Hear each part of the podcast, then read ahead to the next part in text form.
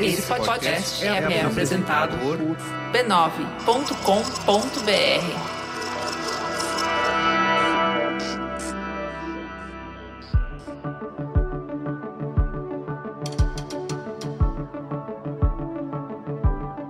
vezes a gente tenta separar muitas coisas, do lado pessoal, do lado profissional. Aí eu vejo uhum. que talvez empreender é um estilo de vida para que você esteja bem e performe bem, tanto como um pai quanto como um CEO de uma empresa. É, você tem que estar em harmonia. Né? Então essa questão para mim é muito importante e, e, cada um tem o seu jeito. Né? Cada um não existe receita de bolo para isso.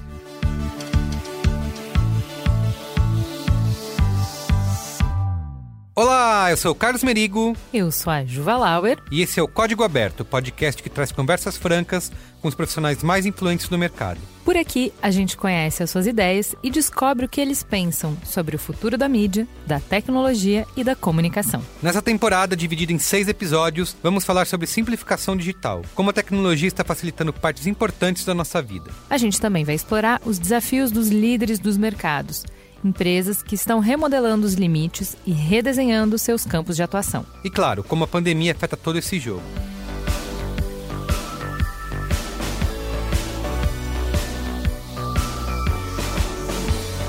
Quem está com a gente nessa empreitada é a COD, gestora de base de dados que está transformando o jeito que as empresas analisam crédito. É que o trabalho de empresário não acaba na hora que ele arranja um comprador. É preciso negociar o preço, ajustar as condições, combinar a entrega e a parte mais difícil, descobrir se a pessoa do outro lado é mesmo uma boa pagadora. E aí, ou o vendedor contata uma ferramenta, muitas vezes cara e complexa, para investigar se a pessoa é ou não uma boa pagadora, ou ele faz exercício de futurologia e confiança, rezando para que quem compra o seu produto não deixe de pagar. 2020 não tem mais por que a gente viver assim, né? Por isso chegou a COD, uma empresa que nasceu para impulsionar o cadastro positivo e mudar o jeito de analisar o crédito no Brasil. Ela acaba de lançar um relatório de análise de crédito totalmente diferente do que existe hoje no mercado, muito mais fácil de usar e de entender e que mostra em uma única página tudo que uma empresa precisa saber para conhecer bem o cliente e avaliar as chances de ele pagar o que deve pelos próximos seis meses. O cadastro positivo é uma forma inovadora de analisar crédito, que leva em conta todo o histórico de pagamentos do consumidor e não somente se ele tem ou não negativação.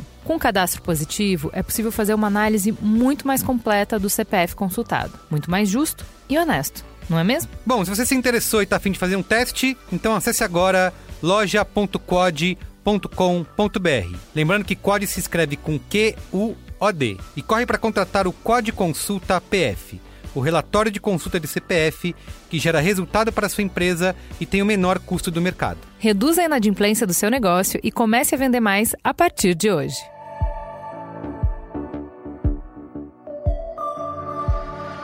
E no episódio de hoje do Código Aberto, eu converso com Vinícius Roveda, que é cofundador e CEO da Conta Azul, uma plataforma online para gestão e controle financeiro de pequenas empresas. Na pauta, a gente falou sobre a infância dele no interior do Rio Grande do Sul e o contato com inovação e tecnologia desde pequeno, Falamos também sobre o DNA empreendedor da família e como isso influenciou a criar a Conta Azul, a batalha para montar a empresa e a importância da experiência que ele teve no Vale do Silício, o equilíbrio entre a vida profissional e pessoal e, claro, também aí os novos desafios que foram apresentados pela pandemia, tá? Mas antes da conversa, eu quero te lembrar de visitar a família B9 de podcasts, respeitando sempre aí o isolamento social. É só acessar podcasts.b9.com.br, tá? Lá você escuta todos os podcasts que a gente produz por aqui. E se você quiser falar com a gente, pode mandar e-mail para o códigoaberto@b9.com.br, tá bom? Vamos lá para a conversa com o Vinícius?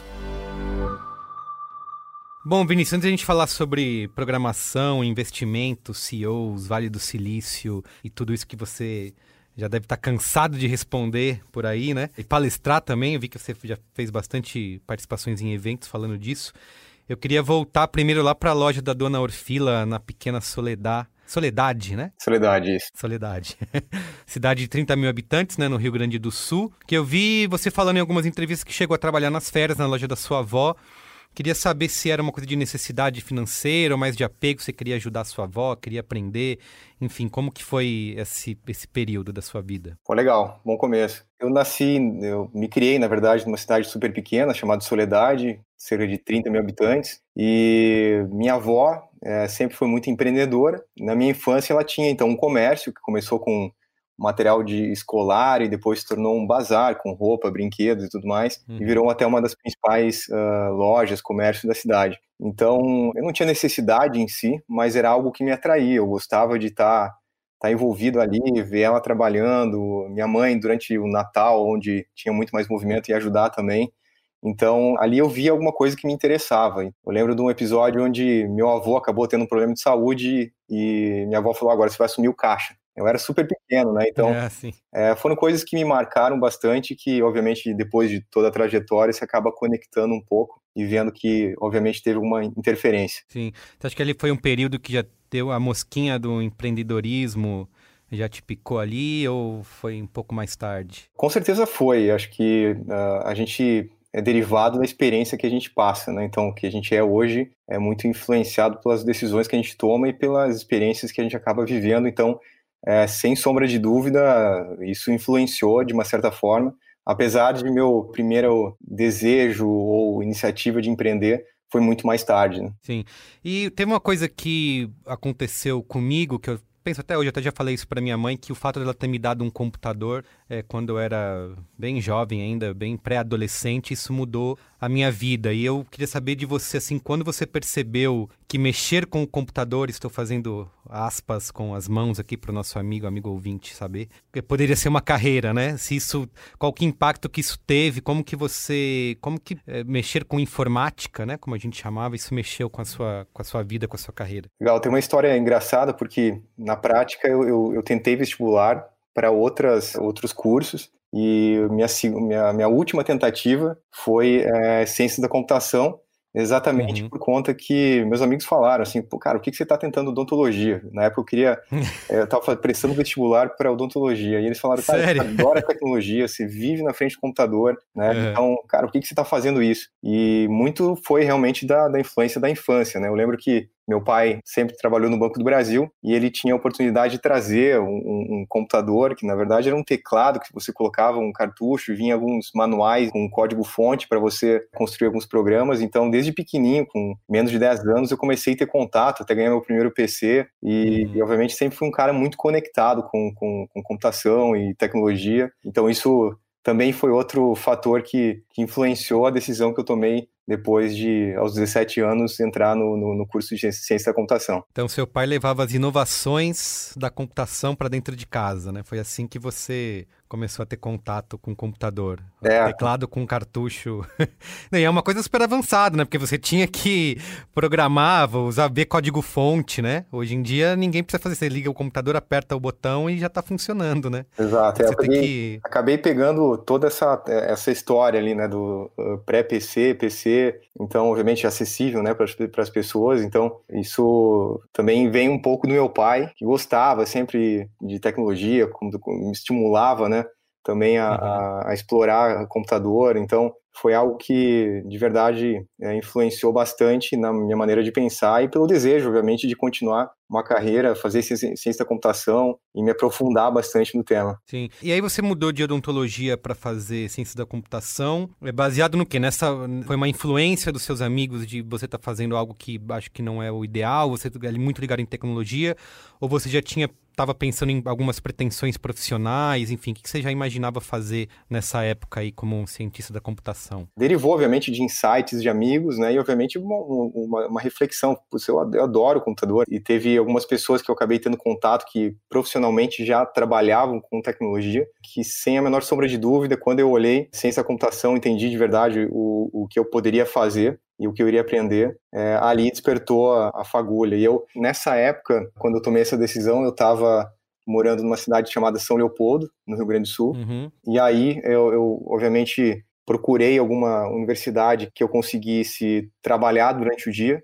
e estudar à noite, porque uh, eu saindo da cidade que eu morava com meus pais, eu teria que dar um jeito de me sustentar. Era muito difícil essa combinação, e eu achei uma cidade super interessante, que é a cidade que até hoje eu acabei ficando, e a, a Conta Azul tem a principal sede aqui também, que é a cidade de Joinville. Uhum. Tinha uma cultura muito forte ligada à tecnologia, principalmente é, pelo fato de, de, empresas tradicionais começaram lá nos primórdios mesmo, é, principalmente ligados a RP, ligados à, gestão, como a DataSul, o Logocenter, empresas que depois foram até adquiridas pela Microsiga, que virou TOTUS. Uhum. Então existia um polo aqui de tecnologia muito forte e tinha uma universidade muito boa, que é a Universidade do Estado de Santa Catarina, que dava uhum. essa possibilidade de eu cursar ciência da computação, que era o curso que eu queria, e conseguir é, trabalhar durante o dia. E acho que essa combinação foi muito legal, né, porque eu consegui já muito cedo trazer um pouco mais esse lado de botar na prática é, o que eu estava aprendendo. Eu entendo que essa questão só teórica de aprender não era muito o que, que me atrai até hoje, sendo sincero. Então eu consegui também, acho que talvez esse componente de por necessidade, aí sim, tendo que trabalhar para poder me sustentar, também colocar muita coisa em prática. Né? E a gente sabia, sabe ainda hoje, né, do, do delay que tem entre o que você aprende na universidade como o que você coloca em prática muito. de verdade. Verdade. Tecnologias diferentes, muito mais avançadas e tudo mais. Então, tive a chance de trabalhar em algumas empresas em paralelo já com a universidade, que eu consegui colocar muita coisa em prática e aprender bastante. E o passo para você decidir ter o seu próprio negócio, né? Porque você já trabalhava em algumas empresas, poderia ser um caminho natural você ir galgando espaço na carreira e subindo e continuar dentro de uma grande empresa. Você falou que é, existe um polo tecnológico aí que você poderia ir para algumas de, uma dessas empresas e continuar lá, mas você tomou uma decisão de ter o seu próprio negócio, né? Como que foi esse salto aí? Legal, eu tive talvez a oportunidade de ter uma durante a carreira onde eu trabalhei em algumas empresas, de passar por praticamente todos os níveis, né? Então, desde programei bastante, tive a oportunidade de, de estruturar times de, de tecnologia, comecei a, a entender um pouco mais o lado comercial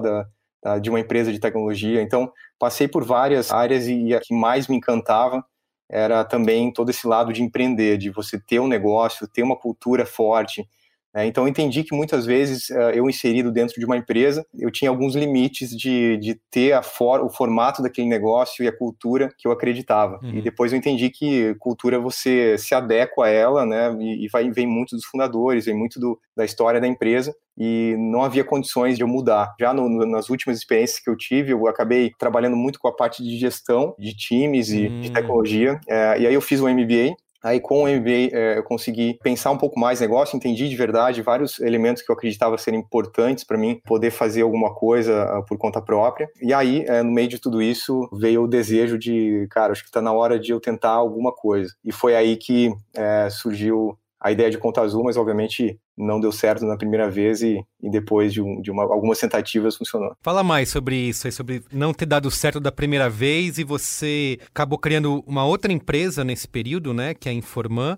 e depois você saiu da empresa mesmo ela indo bem, dando lucros, dando resultado e tal, e voltou a insistir na conta azul. Por quê? A ideia de conta azul saiu principalmente pelo fato de eu estar naquele momento onde eu queria montar alguma coisa e estava entendendo um, um pouco algumas oportunidades e na família da minha esposa tem uma série de empreendedores, pequenos empreendedores. Né? Eu digo que na família dela as pessoas uh, recebem um CNPJ ao invés de um CPF.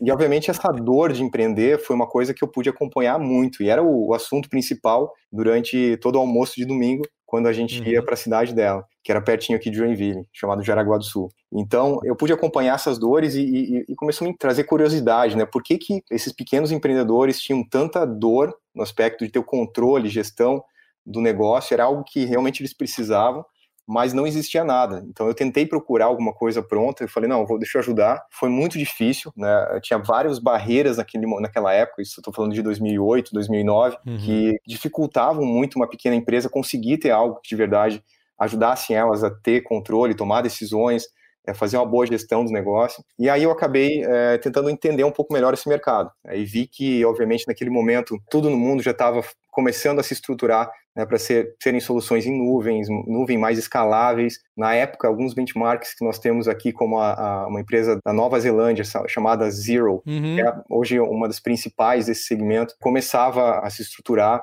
é, nos Estados Unidos, a Intuit começava a falar de migração. Você sabe que essa Zero foi como eu conheci a Conta Azul, né? Porque eu ouvi ah, é? num podcast algum spot, né? Alguém falando da Zero. Ah, use a Zero no seu negócio. Que coisa incrível, porque a gente vê contador emitir nota fiscal como um mal necessário, né? Porque você está começando um negócio. Eu vivi muito isso de, ah, quero fazer meu trabalho, mas eu preciso cuidar desse negócio. Não tenho quem cuide para mim. E era um parto toda vez que eu tinha que fazer, achava um saco. Eu preciso arrumar alguém para fazer, mas ainda não não posso pagar um financeiro. E aí, pesquisando uma solução que fosse brasileira, né?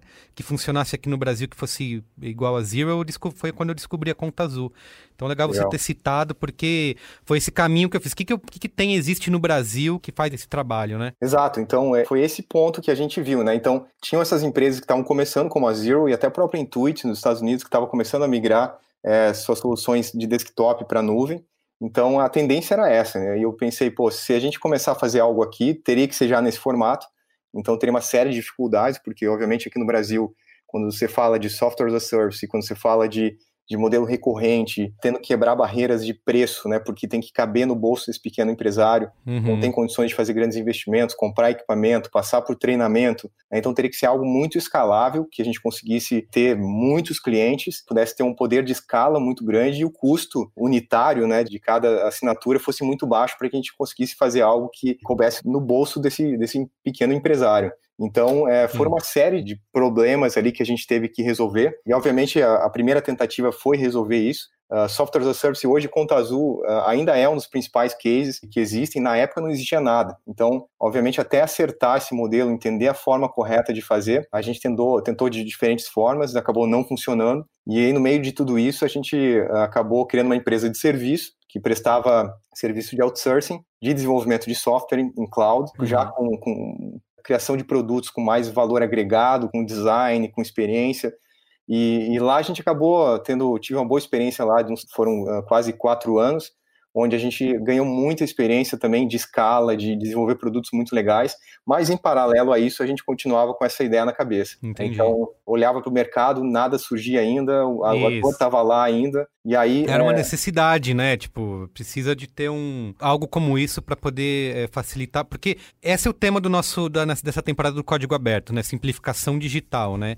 É, empresas e serviços que simplificaram a vida da gente. Já tem aqui nessa temporada a gente vai conversar com Uber, com Netflix, né? Que são os casos é, um para transporte, outro para entretenimento, mas a gente está falando de algo que faz parte do dia a dia de uma empresa, né? De poder fazer essa gestão. E eu queria pedir para você explicar para o ouvinte, para o ouvinte que não sabe o que é a conta azul, se você pudesse explicar em 280 caracteres o que, que é a Conta Azul, o que, que faz? O que a gente acabou e o que virou a Conta Azul hoje parte muito do propósito que a gente acredita nas pequenas empresas, a gente acredita no empreendedorismo e a gente uhum. sabe a, que a dor de empreender, principalmente, é o fato de, de, da falta de cultura de gestão financeira, da falta de habilidade com isso, a dificuldade uhum. de ter os, o controle da empresa para poder tomar boas decisões. Então, o nosso propósito é muito em transformar o Brasil por meio do empreendedorismo e construir tecnologia de verdade para que as pequenas empresas consigam ter o controle do seu negócio, ter informação ali para poder tomar as melhores decisões e saírem dessa taxa de mortalidade alta que existe nesse segmento. Porque é um segmento uhum. muito importante para o nosso país. É um segmento que, na prática, emprega a maior parte das pessoas e contribui muito para o PIB. Então, uh, esse é o nosso grande propósito, fazer esse segmento performar cada vez mais. Então, a gente criou bastante tecnologia, que basicamente facilitou o acesso. Hoje, uma pequena empresa consegue, por 100 reais ou até menos, conseguir ter um controle ideal para conseguir fazer a gestão financeira do seu negócio, ou seja, ter toda é, a missão de nota fiscal, conseguir ter controle de vendas, conectar o seu conta azul com o banco e ter a conciliação bancária automatizada, sem mínimo de esforço. Essa informação toda já vai para o contador? Então o contador consegue em tempo real acompanhar toda essa informação.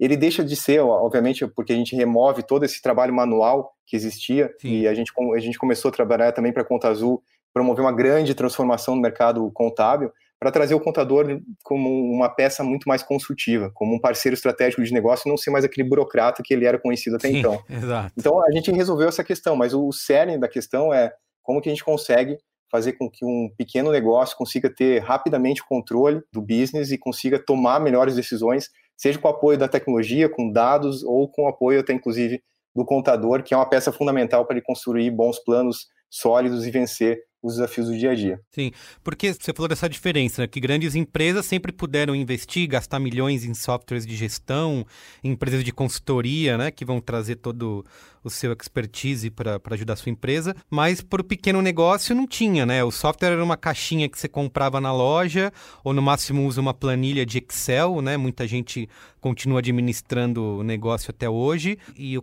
Conta Azul substitui isso, né? Numa, acho que uma das coisas que eu gostei quando eu acessei Conta Azul pela primeira vez é que era bonito, né? Era, você bate o olho, você entende onde as coisas estão, tem um pensamento de design, é uma coisa que eu encho o saco da galera aqui também no B9, que acho que o design é uma das coisas mais importantes que tem, a maioria das pessoas não, não ligam para isso.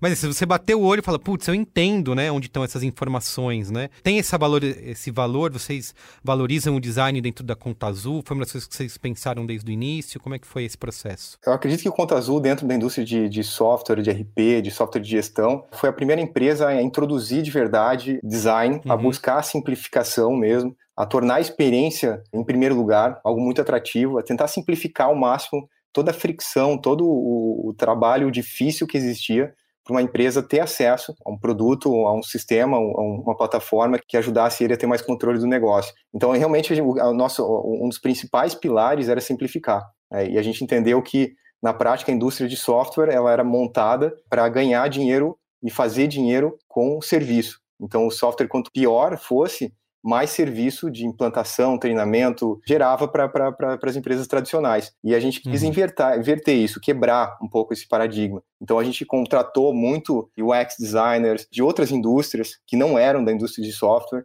para repensar a, a maneira com, como a gente poderia construir uma experiência que de verdade fosse transformadora. Então eu acredito que tudo que a gente recebe muito de feedback hoje de contas é algo muito simples, que realmente não precisa de treinamento, as pessoas conseguem de verdade ter organização, controle do negócio de maneira muito rápida comparado com outras soluções, deriva exatamente hum. desse, desse cerne. Né? E isso se tornou até inclusive um valor hoje de Conta Azul, que é a experiência UAU. Então a gente leva isso muito a sério. O cliente tem que estar na, na, sentado na mesa cada vez que a gente toma uma decisão.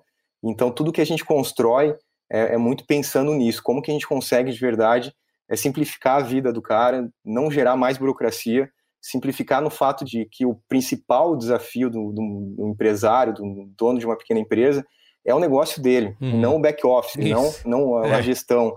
Então, quanto mais a gente automatizar, quanto mais a gente eliminar o trabalho manual, quanto mais a gente tornar essa experiência incrível e também bonita, né? Porque nem você uhum. falou, então a gente, eh, eh, esse foi um dos principais pilares e que hoje a gente eh, consegue manter o um negócio muito escalável por conta desse investimento que veio lá do início. Sim, e com isso que você falou, sobra tempo para o empreendedor cuidar daquilo que ele mais quer fazer, né? Ele vai poder simplificar essa parte de gestão, ou seja, ele vai passar menos tempo preocupado lá com as planilhas, com os, com os números, com nota fiscal, cuidar de imposto e tudo mais, e sobra tempo para ele se dedicar ao negócio, né? Acho que essa principal vantagem, né, de você ter... e você falou sobre esse negócio do treinamento. Eu vejo muito isso que essas empresas de essas grandes empresas de gestão é isso. Você tem que você compra uma solução onde você tá o resto da vida dependente daquilo, eles precisam te mandar a gente para te treinar, né? São times gigantes, custa milhões de dólares. Quando a gente fala de simplificação, isso você próprio pode acessar a plataforma, aprender como usar. Eu vejo que agora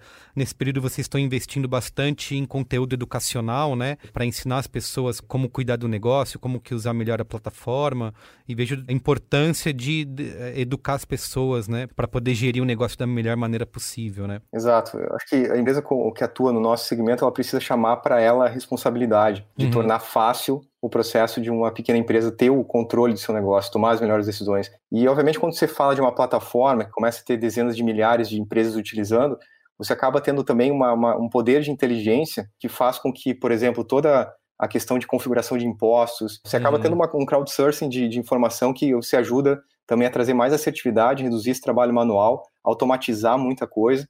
Mas principalmente, uma das coisas fundamentais é que, obviamente, a ciência, a informação, a tecnologia, a inteligência artificial, ela vai trazer muito avanço, mas também existe uma necessidade de você ter alguém apoiando.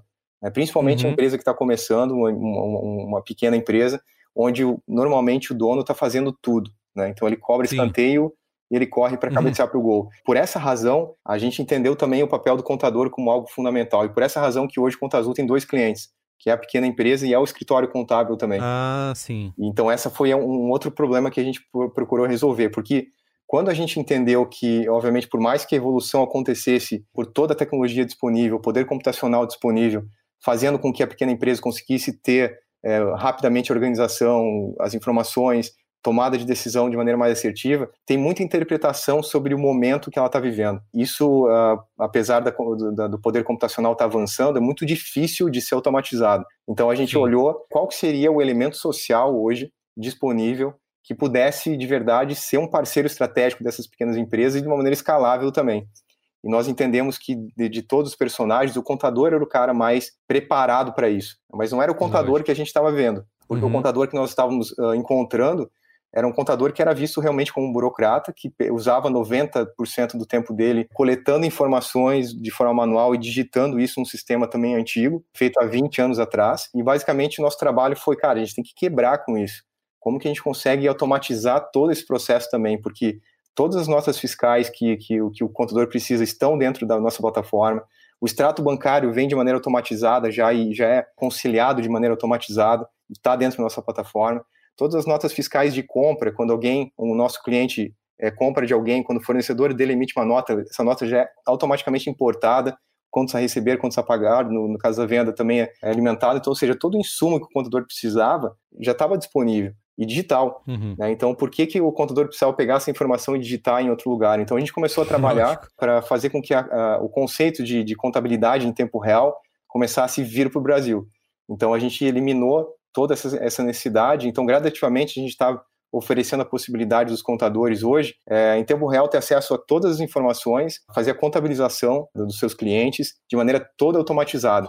E com isso, ele consegue também ter mais tempo, usar esses 90% do tempo dele para olhar para o cliente dele, olhar para o financeiro do cliente dele, olhar para os planos, para a estratégia e ajudar o cliente dele a, a, lapidar melhor isso. Sim, fazer um serviço de inteligência, né? E não de um serviço braçal, né? De ficar Exato. passando números de um lado para o outro, né? Foi para isso que ele estudou, né? É, uhum. Ele está é, preparado para isso, só que na prática é, ele não está cumprindo isso, né? Então, acho que, obviamente, apesar de ciências contábeis ser cursos, um dos cursos que mais forma a gente hoje no Brasil, essa nova geração não quer trabalhar no escritório contábil, não quer trabalhar Sim. dessa forma. Então, a gente entendeu que precisava mudar e hoje Conta Azul também é a primeira plataforma de contabilidade em nuvem mesmo que surgiu e é um grande desafio, porque a gente tem ainda um bom trabalho pela frente, mas hoje já alguns segmentos como o serviço do regime simples já permite que os contadores realmente trabalhem dessa forma, sem automatizando 100% do, do seu trabalho. Perfeito. Eu já vi você falando da importância do fundo 500 Startups, né, que vocês tiveram em 2011.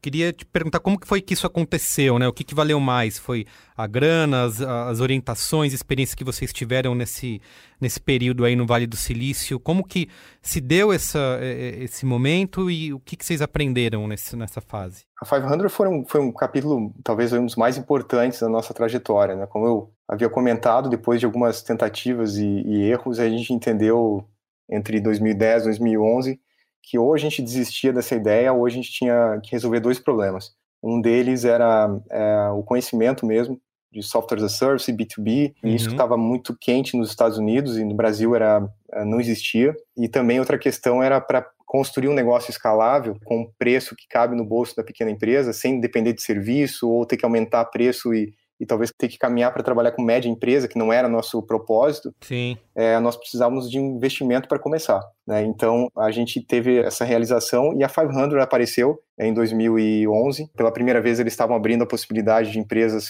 fora dos Estados Unidos passar pelo programa de aceleração deles. A 500 é uma das principais aceleradoras é, de startups do mundo hoje. E na época a gente teve acesso, então, a que eles estavam no Brasil e selecionar uma empresa brasileira. Nós apresentamos a ideia, até sem expectativa, porque quando a gente fala de plataforma de gestão, RP, é, sistema contábil, não é um, um, assunto sexy, né? Isso, exato.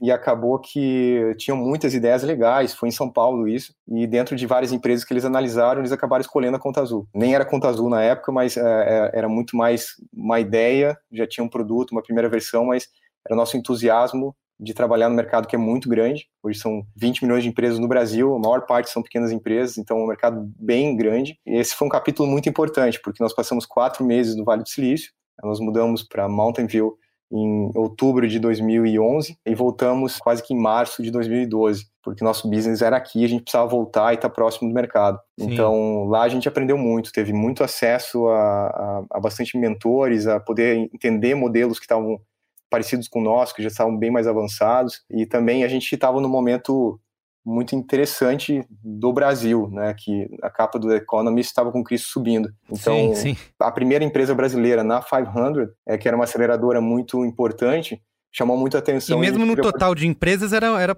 eram poucas empresas, né? Não, era a primeira brasileira, mas mesmo se considerar todas as americanas, ainda eles tinham o quê? Acho que umas 30, 40 empresas, startups, né? É, eu não sei o número, exato, mas era o terceiro batch. Cada batch tinha sei. entre 20 e 30 empresas. Então, é, posso dizer que não passava muito de, de, de 90 empresas, 60 empresas é, no total. Estava bem longe de 500 startups, como diz o é, nome. É, exato, estava bem longe. Então foi muito legal, porque além da, da, do conhecimento, da gente poder formatar melhor o nosso negócio e, e, e mais parecido como ele é hoje, nós também tivemos a oportunidade de conhecer excelentes fundos e entender um pouco melhor como que também essa questão de, de captar a grana de venture capital funcionava, porque no Brasil quase isso não existia na época. Sim. Então, era pouquíssimos casos, os mais uh, clássicos aí que a gente conhece da história de tecnologia do Brasil. Então, era muito difícil entender um pouco também essa dinâmica e, e no final deu, deu tudo certo. E nesse período de quatro meses, vocês foi um período mais de aprendizado, conversar com as pessoas? Vocês colocaram a mão na massa no sentido de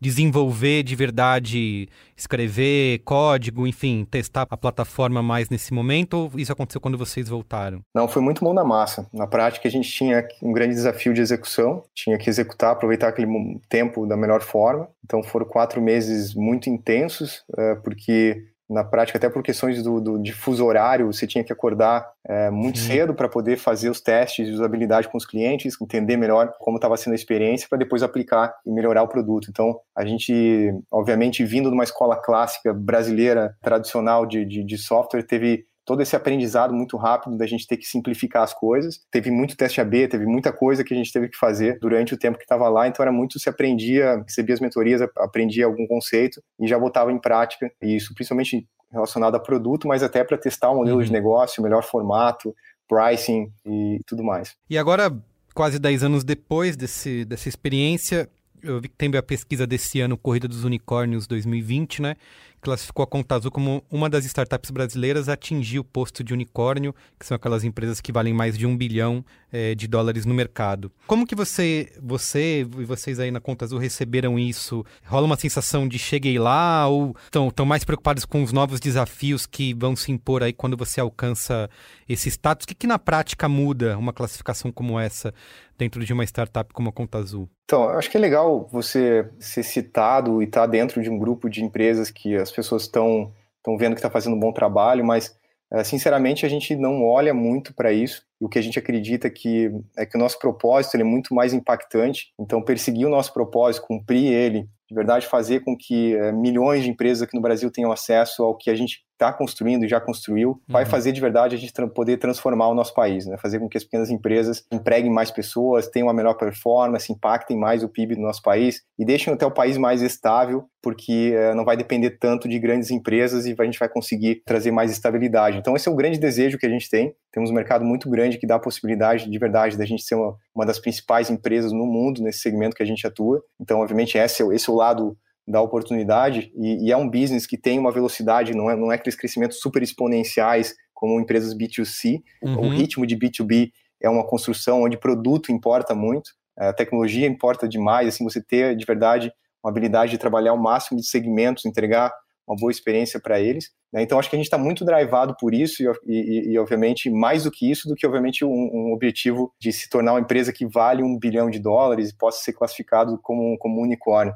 Até no momento que a gente vive aqui, inclusive, a gente vê como que também isso acaba distorcendo um pouco as coisas, né? Então, obviamente, nem sempre essa perseguição que muito empreendedor isso. acaba querendo, né, de se tornar um unicórnio, é, acaba que às vezes etapas importantes são queimadas e o negócio não se torna tão sustentável para de verdade construir uma empresa que deixa um legado de longo prazo. Sim. Salvo exceções, obviamente, que você vê que são empresas que acertaram, pegaram um puta é, nicho, construíram um monopólio e aí muito rápido cresceram e, e, se consolidaram, né? Mas isso são pequenas exceções que acontecem no mundo. Né? Então eu acredito muito de, de construir um negócio sólido, um negócio que vai perpetuar com uma cultura muito forte então é, é mais esse, esse lado que a gente tenta trazer. Acho legal você falar isso, Vinícius, porque existe até uma glamorização, né, nesse lance do, das startups unicórnio, né? Ah, chegou em um bilhão, olha só. E eu vejo que vai muito além disso. Você tem o selo lá de um bilhão, mas é mais uma imagem, né? Do que. Porque o seu trabalho no dia a dia continua sendo o mais importante, né? Você continua tendo que desenvolver o produto, entregar uma experiência no final para essas grandes empresas para poder continuar sendo sustentável, né? E, e, fazendo diferença, né? Não adianta você ter só esse selo selo na sua testa, um bilhão de dólares, estou valendo um bilhão de dólares e está tudo resolvido, né? Acho que aquele, aquela história de não é o fim, né? É só uma, é, é uma etapa do processo, mas tem que ter o pé no chão, acho que como você está demonstrando aqui, de poder continuar tendo esse foco, né? Inclusive, a pergunta que eu queria te fazer, que eu já vi você falando dessa importância do foco, né? E, e eu também já vivi isso nesse, nesses anos de empreendedorismo, de muitas vezes ficar se perguntando se eu tô com o foco certo, né? Se eu tô olhando para o lado certo. Às vezes aparecem outras oportunidades que dá vontade de você agarrar. Falar, não, tá indo para esse lado aqui, acho que eu vou também. Vou, em vez de fazer só essa uma coisa, eu vou fazer duas, vou fazer três.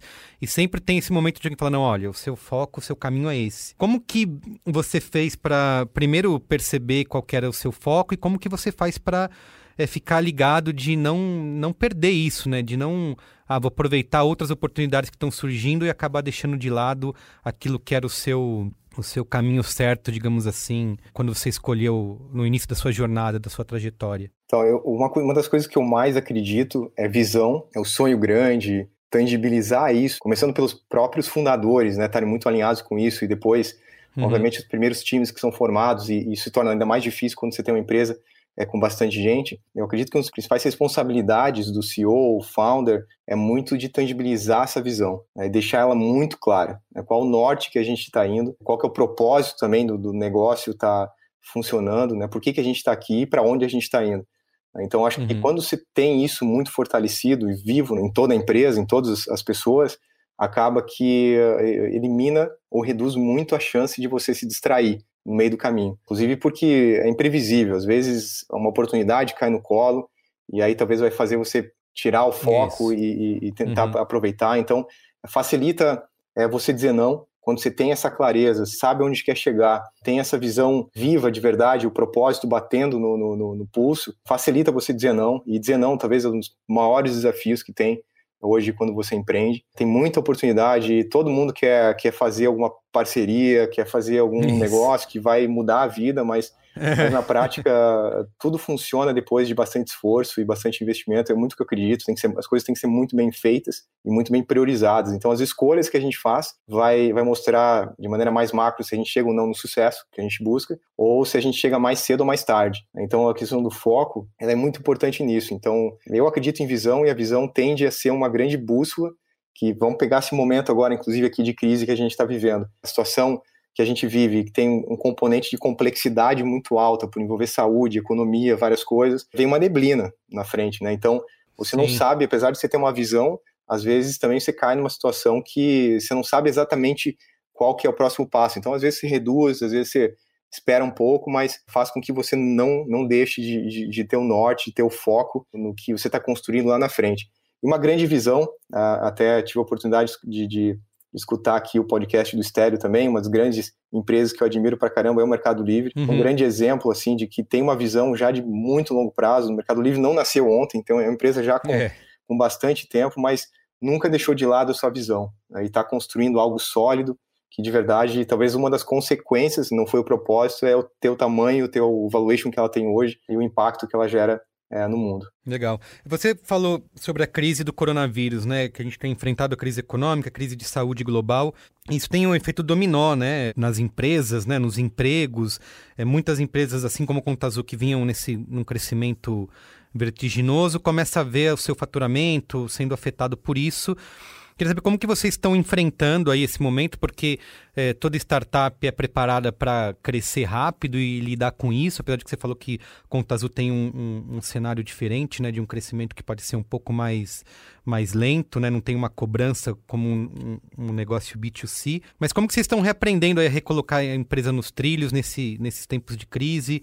Como que vocês estão enfrentando isso? Tudo aconteceu muito rápido, né? Obviamente, o cenário é, era um ano teoricamente começando com, com bastante otimismo. De certa forma, também nós começamos assim, estruturamos planos, obviamente, para continuar um ritmo que a gente estava de expansão, de crescimento, de sustentabilidade, eficiência. Então, existiam vários componentes importantes no nosso plano que, obviamente, não esperavam um, um cenário como esse que a gente está enfrentando aqui. Primeira coisa que a gente pensou ao entender um pouco melhor do que se tratava né, tentando entender um pouco a profundidade, o quanto isso tudo ia, ia, demorar e a complexidade de não conseguir entender de verdade essas variáveis. Então, uhum. obviamente, a gente segue um playbook muito mais de cautela. É um playbook de, de cara, eu, tô, eu, eu sei a direção que eu tenho que ir, eu estou nessa rodovia, eu vou chegar é, onde eu quero, eu tenho essa visão muito clara, mas, obviamente, veio aquela neblina. Né? Então, veio a neblina e o que, que você faz? Você diminui a velocidade. Você diminui a velocidade. É. Né? Então, para uhum. ter cautela, né? não sabe o que vem pela frente, não, não tem uma visibilidade tão clara como havia antes. Né? Então, acho que o, a cautela, obviamente, foi a primeira reação que a gente teve. Playbook de, de, de caixa rei, de priorizar a essência uhum. do negócio, o core, pausar é, iniciativas de expansão até a gente ter uma Sim. visibilidade melhor.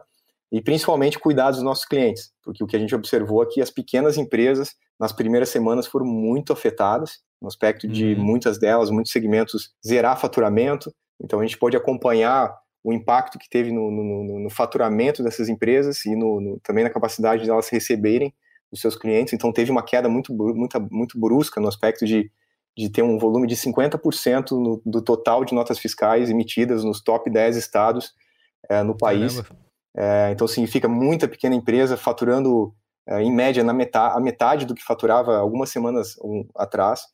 Então, uhum. a gente vendo esse impacto, a gente tentou também é se posicionar é, para trazer muita ajuda para as pequenas empresas no aspecto delas, como elas vencem essa crise, como elas estruturam planos de curto prazo é, para se estruturar, tomar as decisões de redução de despesas não essenciais, de renegociação com o fornecedor, né, ajudando elas a, a, a se prepararem. Então a gente investiu bastante nisso. Tivemos uma iniciativa que até teve bastante sucesso, que é a pequenagrande.com.br, que é onde a gente preparou bastante conteúdo, curso prático, tanto para o contador também ajustar o seu negócio e mais rapidamente poder ajudar os seus clientes, quanto também é, para as pequenas empresas. E a equipe, vocês, por ser um, um, software, um serviço na nuvem, vocês conseguiram, as pessoas conseguiram fazer home office? Como que foi essa, essa divisão? Quem que vocês mantiveram trabalhando num escritório? Quem pode ficar em casa? Teve uma, uma, uma divisão nesse sentido? É, eu fiquei bem surpreendido positivamente com a capacidade que a Conta Azul teve de resposta rápida com relação a isso porque a primeira, primeira preocupação foi a saúde das pessoas. Então, nós estamos indo aí para mais de 60 dias com a empresa 100% home office. Então, a gente está com todas as pessoas, Caramba. todos os times, atuando 100% home office, uh, indo para quase 70 dias. Já passou de 60. 70 dias que pareceram 10 anos, né? Mas é, tudo bem. Muita adaptação, muita necessidade de conciliar uma, uma realidade nova. Né? Uhum, legal. Você citou um, esses quatro meses que você passou no Vale do Silício mas uma coisa que talvez o nosso ouvinte, nosso ouvinte não saiba é que foi um momento da sua vida que foi bastante marcante, né? Você tinha acabado, tinha uma filha recém-nascida aqui no Brasil, você precisava fazer essa escolha de poder passar quatro meses longe. É, queria te perguntar como que foi esse período, né? Essa decisão de fazer esse, esse sacrifício para poder passar quatro meses fora, né? Quatro, quatro meses longe da família. É, e, se, e se hoje, o que, que isso mudou? Até onde você está disposto a fazer esses sacrifícios pessoais, né? Porque uma coisa que a gente discute bastante aqui no B9, no Código Aberto em si, é se esse equilíbrio entre vida pessoal e profissional, né? Como que, que você lida com isso hoje de ter é, trabalhar, ser o CEO de uma empresa, fazer esse negócio é, crescer cada vez mais, mas também ter um equilíbrio de, é, de ter sua vida, ter o seu hobby, enfim, ir mais cedo para casa, enfim, como que, que é o seu dia a dia? Foi uma decisão muito difícil, né? Quando nós recebemos a notícia da 500 de, de do convite é, de fazer parte do, do, programa. Constava lá que a gente tinha que se mudar para o Vale do Silício. Eu estava no, no, meio de uma fase onde a Informan, a empresa que nós construímos, ela tinha já estabilizado. Então, naquele momento, com minha esposa, a gente decidiu, nós queríamos ser pais jovens, então a gente decidiu ter a Luísa, minha primeira filha. Nesse momento, ela tinha acabado de nascer, estava com três meses de idade. Então veio essa notícia, e foi algo que eu discuti com a minha esposa, porque era uma decisão muito difícil. Nós estávamos, obviamente, uhum. no começo de carreira, não tinha tanta flexibilidade financeira também, então eu tinha que decidir o que fazer. Né? E a minha esposa foi muito, me apoiou muito nesse momento, falou muito na questão de, cara, esse é teu sonho, você, há tempo você está falando que precisa acontecer isso e agora aconteceu, vai, a gente vai se virar. Então, é, o apoio dela foi fundamental, mas muito do que você falou é isso. Eu acho que empreender, você tem que estar disposto a, a de verdade, a sacrificar a tua vida para isso, né? Uhum. Porque você vai abrir mão de muita coisa, você vai abrir mão de muita, de acompanhar talvez os teus colegas de, de, de, de faculdade que estão crescendo profissionalmente, você vai ter que dar um, um passo atrás e, e, vai passar por dificuldade financeira, vai, não vai ter tempo, é, você vai ter é, que. Vai ficar, é um, são quatro meses de imersão, né? Você tá lá, fecharam na salinha lá e, e, o mundo lá fora vai continuar girando, né? Exato. Então, é, todo, desde o início, quando eu decidi empreender, foi tudo algo muito difícil. Eu me afastei de muitos amigos, eu me afastei. A minha esposa também empreendia, então acho que a gente conseguia lidar bem com isso. E a decisão da 500 foi essa, talvez aí uma das mais difíceis da minha vida. Então, deixar a Luísa, deixar a minha esposa, ficar quatro meses onde a gente tinha muito foco lá, o fuso horário atrapalhava também a gente poder falar. Mas uhum. eu lembro que quando eu, quando eu voltei, a minha filha acabava que eu estava no sofá sentado do lado dela e ela pegava o, o, o iPad e ela ligava no Skype, eu via minha foto, ligava e queria falar com o papai. Então ela não entendia mais que eu estava fisicamente do lado dela. Sim, falava pelo, pelo iPad, né? Já sabia que era o papai estava é, ali, né? Exato. Mas hoje acho que, é, sem menor sombra de dúvida, empreender tem todos os riscos e eu acho que a gente tem que tomar risco e vejo que fez muito bem para para minha família, para minha carreira, para minha história. Então acho que tem muita coisa ainda pela frente, mas é, esse foi um capítulo muito importante que, quando a gente empreende, a gente tem que estar disposto a, de verdade, abrir mão de muita coisa. Sim. E eu acredito muito no lado de, de empreender, às vezes a gente tenta separar muitas coisas, do lado pessoal, do lado profissional. Aí eu vejo uhum. que talvez empreender é um estilo de vida. Você tem um jeito e, e você tem um negócio muito inserido e, e a busca desse equilíbrio para que você esteja bem é, e performe bem, tanto como um pai quanto como um CEO de uma empresa, como um empreendedor, é, você tem que estar em harmonia. Né? Então, essa questão para mim é muito importante e, e, cada um tem o seu jeito. Né? Cada um não existe receita de bolo para isso. Né? Eu vejo que pô, manter saúde física, saúde emocional, a família, amigos, o trabalho, isso é, é, é uma coisa só e a gente tem que trabalhar com esses, todos esses aspectos de maneira equilibrada. Você falou é, sobre, eu já vi em entrevista você falando que montar uma equipe, né, de chegar a ter 250 pessoas, foi uma das tarefas mais difíceis, né, que vocês tiveram nesse, nesse tempo e que a Conta Azul é, apostou em ter um RH estratégico. Queria que você explicasse isso, como que foi esse processo, qual é a importância desse, desse RH para poder comandar esse time aí? A cultura da Conta Azul uma, é uma cultura muito humana e a gente entendeu que as pessoas que a gente precisava ter próximo são pessoas que, que precisam é, de um ambiente adequado, precisam de, um, de uma empresa que fale é, essa língua. Então, para mim, pessoas, gente, é, é, o principal ativo que a Conta Azul tem. Todo, todo o resto, uhum. É, tem uma frase folclórica que a gente fala aqui, todo o resto cabe, talvez, dentro do, tirando sede, cabe dentro de um pendrive, hoje em dia. Sim. É, e o que resta são as pessoas e, e esse é o principal ativo que nós temos hoje, né? A Conta Azul está quase 500 pessoas, a gente reduziu agora é, um pouco. Hoje a gente está com, com, um pouco mais de 350, dado algumas reduções que a gente acabou fazendo, mas a cultura é, que, no, que a Conta Azul tem hoje é uma, é uma coisa muito, muito importante para a gente, e é uma coisa que é verdadeira. Então, a gente é, construiu é, a nossa área de pessoas com alguns pilares. Primeiro, a gente precisava ter um, um, uma atuação muito mais organizada com relação às pessoas, de ter informação, ter dados, para poder entender o que está acontecendo. Uhum. A gente investiu muito em, em, criar um sistema muito meritocrático, de trabalhar desde o, a jornada inteira né, do, do, dos azuis que a gente fala, desde como é que a, gente aumenta a nossa capacidade e assertividade de trazer a pessoa certa, e, e nesse momento, uhum. tecnicamente é fácil, mas você conseguir trazer pessoas alinhadas à cultura exigiu muito da gente fortalecer de verdade o que, que era a cultura, e então, para fazer isso, é, é, um trabalho muito maçante, onde você tem que construir rituais, você tem que construir uma verbalização, você tem que. Não é quadro da parede, na parede valores, né? Mas são ações práticas que as pessoas olham e falam e, valorizam. Porque é esse é o nosso jeito. Né? Então, como que você tangibiliza isso?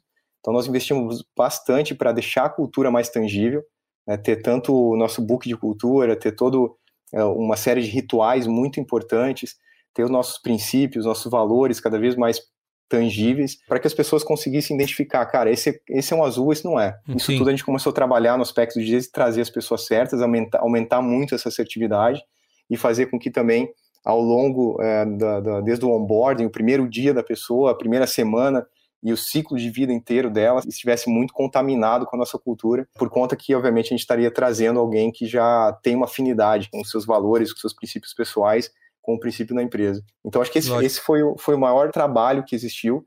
E, obviamente, tudo que você se encaixa na matéria de pessoas, RH, dentro disso, fica mais fácil, porque as coisas se falam. Sim. Assim, você teve uma transição aí, né? De um cara empreendedor que tinha esse sonho, que criou uma, uma empresa, um produto, mas de repente você se vê como um líder, né, inspirador de uma, de uma grande equipe, né? Como que foi essa mudança sua, pessoal?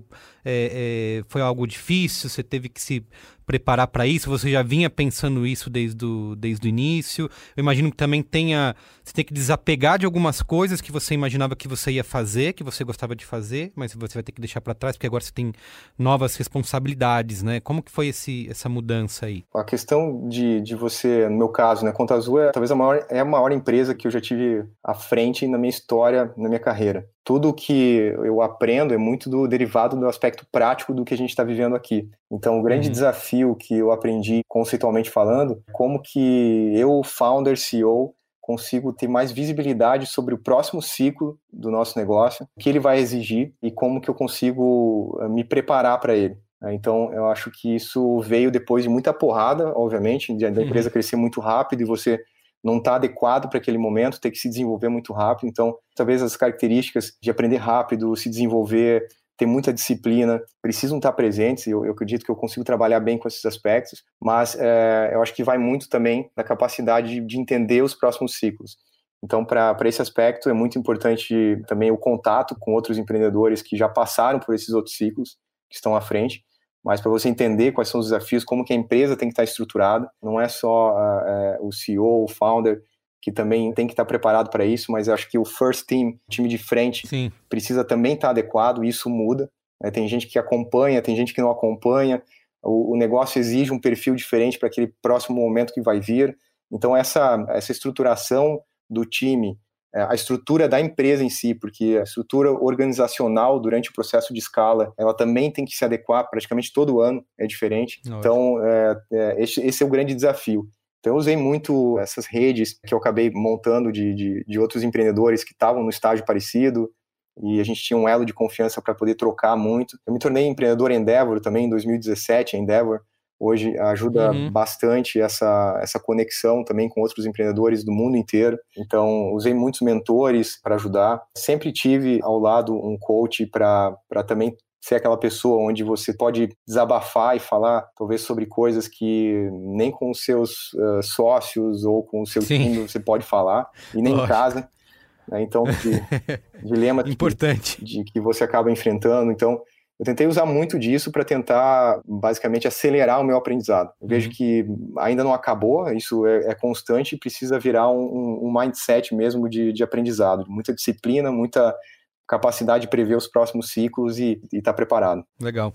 Para a gente encerrar, Vinícius, eu queria te perguntar, assim como a Conta Azul simplificou a vida aí de muitas pequenas empresas, queria saber o que, que na nossa vida, o trabalho, você acha que ainda falta passar por essa simplificação digital, né? O que, que mais você gostaria de ver facilitado, né? Seja pessoal, né? nas empresas, que poderia vir um negócio como a Conta Azul e transformar e facilitar a nossa vida. Você tem Alguma ideia? Tem alguma coisa que te irrita, digamos, no dia a dia, que você fala, pô, precisava ter um, uma conta azul disso aqui? Então, eu acho que principalmente a geração atual e as próximas estão cada vez menos suscetíveis, né, e, e, e com paciência para a burocracia. Sim, eu acho que tá. a gente vive é, num país que tem muita oportunidade em todos os aspectos. Se você sair de casa de manhã e chegar à noite em casa e prestar atenção em tudo que você fez, tem provavelmente aí uma série de oportunidades de, de coisas que não oferecem uma experiência ideal ainda, que dão muito trabalho. Uhum. Obviamente a gente vive muito esse mercado de pequena empresa,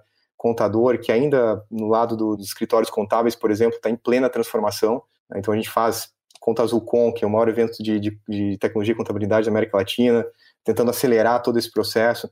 Então a gente vê como é, como isso toma tempo e, obviamente, talvez essa crise agora vai fazer com que a tecnologia seja encarada ainda de maneira muito mais relevante. Então eu acho Sim, que a gente acho que dá uma acelerada também, né? Porque pessoas que estavam num ritmo, ah, vamos ver como é que é, agora se veem obrigadas a, a mudar e se transformar digitalmente. Né? Exato. Né? Então acho que muita gente que estava esperando e estava levando isso, pô, acho que ainda tenho tempo para trabalhar é transformação digital com mais calma, vai acelerar tudo. Então eu acredito que assim como você vê a Airbnb durante a crise imobiliária acabou surgindo, né? Então você vê uhum. a possibilidade talvez aí de nesse momento, talvez a nova geração de empreendedores de alto impacto, uh, como Zuckerberg, como uh, Steve Jobs, essa nova geração surgir agora, porque eu vejo que muito segmento, muita muita indústria vai ser altamente transformada digitalmente. E aí, talvez essa nova geração de empreendedores vai poder, é, de verdade, encontrar nichos que podem escalar de maneira muito rápida e, e também resolver grandes problemas ligados a essa transformação digital que está sendo acelerada. Então, acho que na, na, prática tem muita coisa acontecendo, todas as indústrias estão sendo afetadas é, pelo momento que a gente vive, eu vejo que uma grande transformação vai ocorrer. E se for, for analisar, até mesmo uh, negócios que eram mais previsíveis, se analisar hoje o que está acontecendo com o Magazine Luiza, por exemplo, realmente estava no momento certo, na hora certa, está aproveitando uma onda, a gente não sabe o que vai acontecer lá na frente, mas basicamente recuperou o valor que tinha é, de mercado antes da crise, porque encarou. E hoje está dando exemplo. Dando né? um exemplo. Então, acho que também não precisa ir muito longe, às vezes a gente fica tentando ter uma ideia, tentando ser disruptiva, mas eu sempre falo que os problemas estão na nossa frente. Né? Então, acho que é muito mais um desafio de você entender que é um problema, entender o tamanho desse mercado e ter muita disciplina de execução. Acho que a execução é a peça-chave. Independente de pensar em ideias, é, cara, encontra o problema, age rápido, maestria em execução, que aí você também aprende se de repente não é uma boa ideia, muito mais rápido e parte para outra. Perfeito. Vinícius, eu tenho uma, algo que eu queria que existisse uma conta azul, que são os cartórios. Queria que você.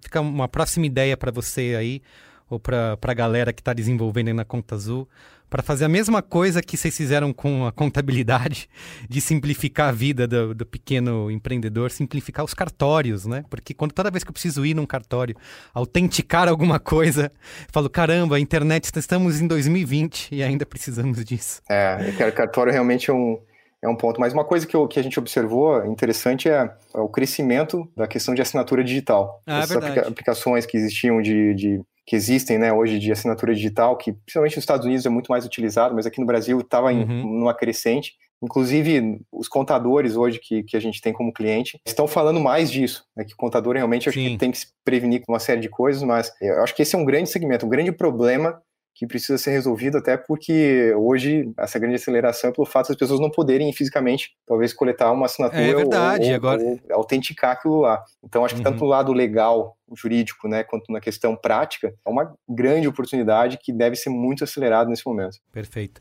Vinícius, obrigado pela conversa, viu? Muito bom ter você aqui e parabéns aí pelo trabalho no Conta Azul. Carlos, obrigado pelo convite, foi um prazer aí estar contigo hoje e sucesso aí nos, nos desafios do ano e, e também na iniciativa. Valeu, obrigado. Falou, valeu.